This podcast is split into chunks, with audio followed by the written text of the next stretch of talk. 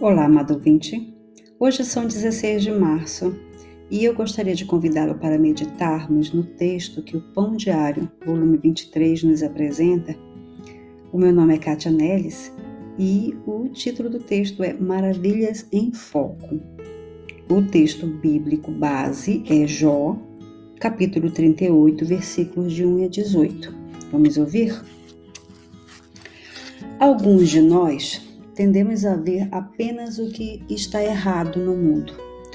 DeWitt Jones é um fotógrafo da revista National Geographic que tem usado a profissão para celebrar o que está certo neste mundo.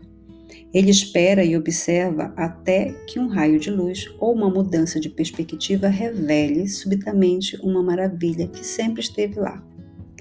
Ele usa sua câmera para encontrar a beleza na natureza e nas faces ou nas faces das pessoas mais comuns. Se alguém teve, por outro lado, razão para focar nos males do mundo, essa pessoa foi Jó. Depois de perder tudo que lhe dava alegria, até os seus amigos se tornaram seus acusadores. Juntas, suas vozes o insultaram por ele não admitir que sofria pelos pecados que escondia. Quando Jó clamou aos céus por ajuda, Deus permaneceu em silêncio. Por fim, dentro do caos de um redemoinho e da escuridão de uma tempestade, Deus mandou Jó considerar as maravilhas da natureza que refletiam a sabedoria e o poder muito maior do que os nossos. Ele diria o mesmo a nós agora. E quanto a algo tão natural quanto andar, o andar de um cão, de um gato, o farfalhar das folhas ou mesmo o filete de uma grama.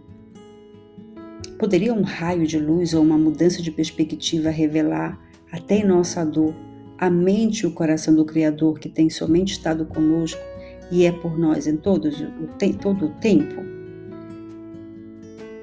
Precisamos pensar.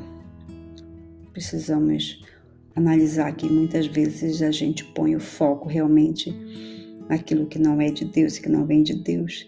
E isso nos faz perder o rumo, não é? Vamos orar. Pai, pensamos demais apenas no que está errado ou destruído ao nosso redor.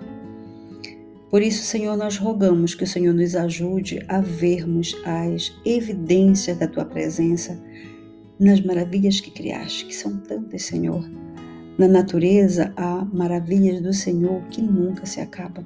Por isso, nos ajuda a abrir nossos olhos para vermos a tua mão protetora, criadora sobre nossas vidas em todas as coisas.